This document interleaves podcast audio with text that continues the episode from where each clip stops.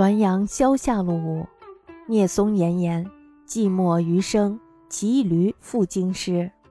路中气息高岗上，系驴树而以食假寐。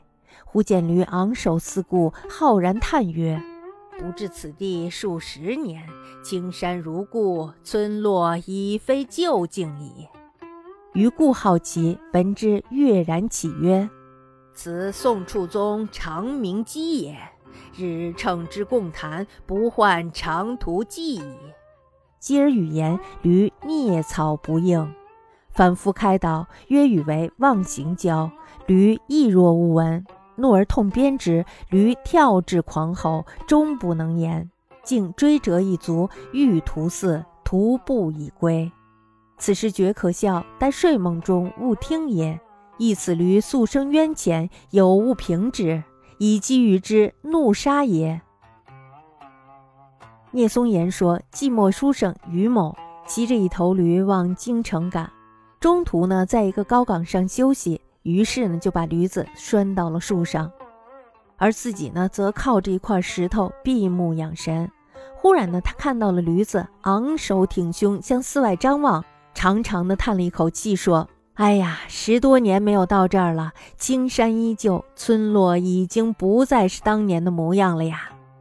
余生呢，这时候非常的好奇，听到驴子说话，于是一跃而起，自言自语地说：“原来呀，此驴就是宋处宗的长鸣鸡呀，天天骑着一起闲谈，就不怕长途的寂寞了呀。”于是呢，拱手作揖，对驴说话。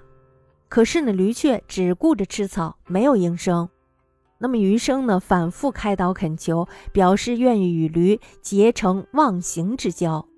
驴呀，仍然好像是没有听到一样。这时呢，余生大怒，用鞭子猛抽驴子，驴子狂蹦乱跳，而且呢还伴着狂吼。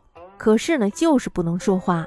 余生最后打断了驴子的一条腿，卖到了屠夫的店里。自己呢，则徒步返回家中。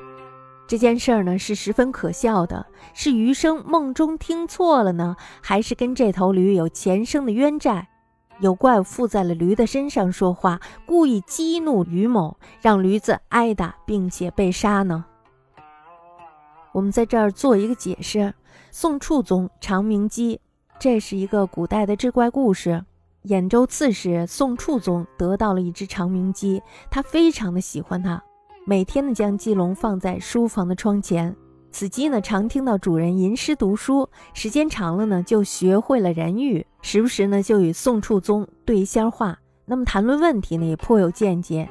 这事儿呢是在南朝宋刘一庆《幽冥录》中写到的，后世呢便以鸡窗指代书窗、书斋